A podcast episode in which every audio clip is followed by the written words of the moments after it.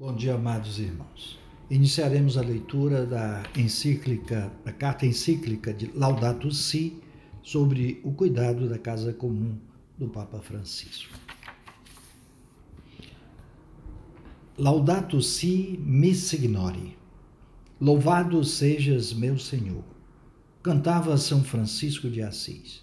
Neste gracioso cântico recordava-nos que a nossa casa comum se pode comparar, ora, a uma irmã com quem partilhamos a existência, ora, a uma boa mãe que nos acolhe nos seus braços. Louvado sejas, meu Senhor, pela nossa irmã, a Mãe Terra, que nos sustenta e governa e produz variados frutos com flores coloridas e verduras. Esta irmã clama contra o mal que lhe provocamos por causa do uso irresponsável e do abuso dos bens que Deus nela colocou. Crescemos pensando que éramos seus proprietários e dominadores, autorizados a saqueá-la. A violência que está no coração humano, ferido pelo pecado, vislumbra-se nos sintomas da doença que notamos no solo, na água, no ar e nos seres vivos. Por isso, entre os pobres mais abandonados e maltratados, conta-se a nossa terra oprimida e devastada, que está gemendo como que em dores de parto. Esquecemos-nos de que nós mesmos somos terra. O nosso corpo é constituído pelos elementos da, do planeta. O seu ar permite-nos respirar e a sua água vivifica-nos e restaura-nos. Nada neste mundo nos é indiferente. Mais de 50 anos atrás, quando o mundo estava oscilando sobre o fio de uma crise nuclear, o Santo Papa João XXIII escreveu uma encíclica na qual não se limitava a rejeitar a guerra, mas quis transmitir uma proposta de paz. Dirigiu a sua mensagem Passem em Terres a todo mundo católico, mas acrescentava e a todas as pessoas de boa vontade. Agora, à vista da deteriorização global do ambiente, quero dirigir-me a cada pessoa que habita neste planeta. Na minha exortação Evangelii Gaudium, escrevi aos membros da igreja, a fim de mobilizá-los para um processo de reforma missionária ainda pendente. Nesta encíclica, pretendo especialmente entrar em diálogo com todos acerca da nossa casa comum. Oito anos depois da Passem em Terres, em 1971, o beato Papa Paulo VI referiu-se à problemática ecológica, apresentando-a como uma crise que é consequência dramática da atividade descontrolada do ser humano. Por motivo de uma exploração inconsiderada da natureza, o ser humano começa a correr o risco de destruí-la e de vir a ser também ele vítima dessa degradação e, dirigindo-se à FAO, falou da possibilidade de uma catástrofe ecológica sobre o efeito da explosão da civilização industrial, sublinhando a necessidade urgente de uma mudança radical no comportamento da humanidade.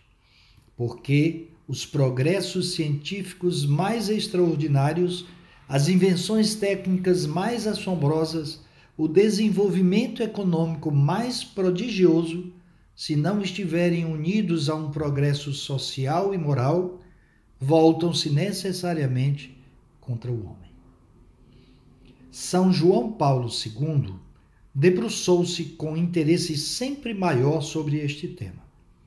Na sua primeira encíclica, advertiu que o ser humano parece não se dar conta de outros significados do seu ambiente natural. Para além daqueles que servem somente para os fins de um uso ou consumo imediatos. mais tarde, convidou a uma conversão ecológica global. Entretanto, fazia notar o pouco empenho que se põe em salvaguardar as condições morais de uma autêntica ecologia humana.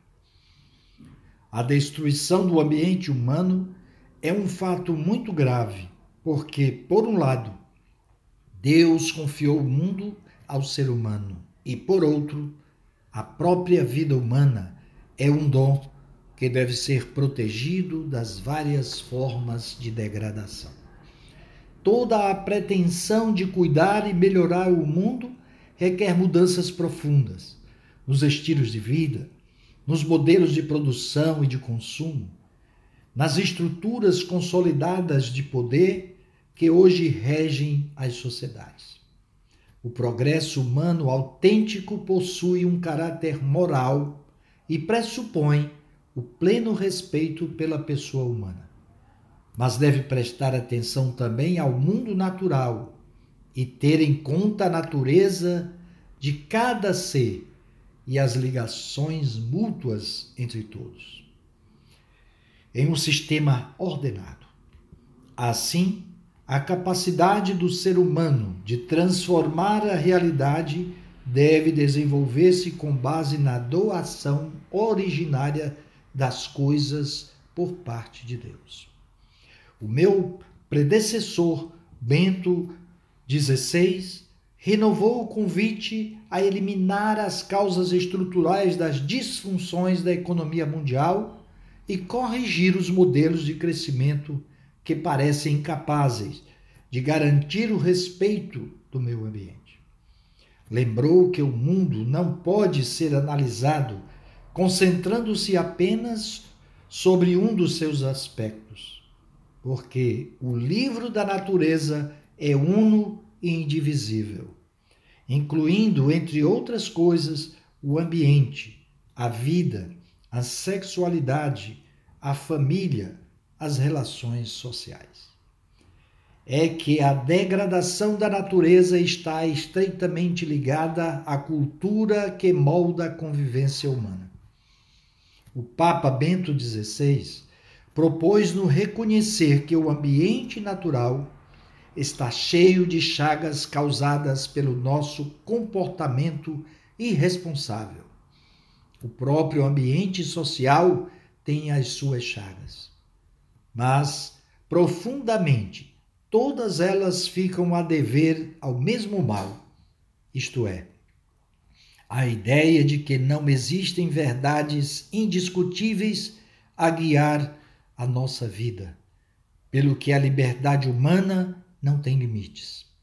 Esquece-se de que o homem não é apenas uma liberdade que se cria por si própria o homem não se cria a si mesmo. Ele é espírito e vontade, mas é também natureza.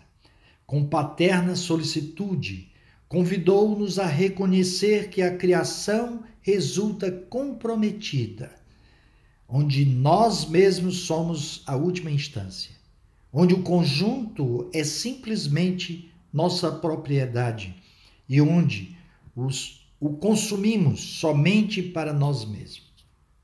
E o desperdício da criação começa onde já não reconhecemos qualquer instância acima de nós, mas vemos-nos unicamente a nós mesmos.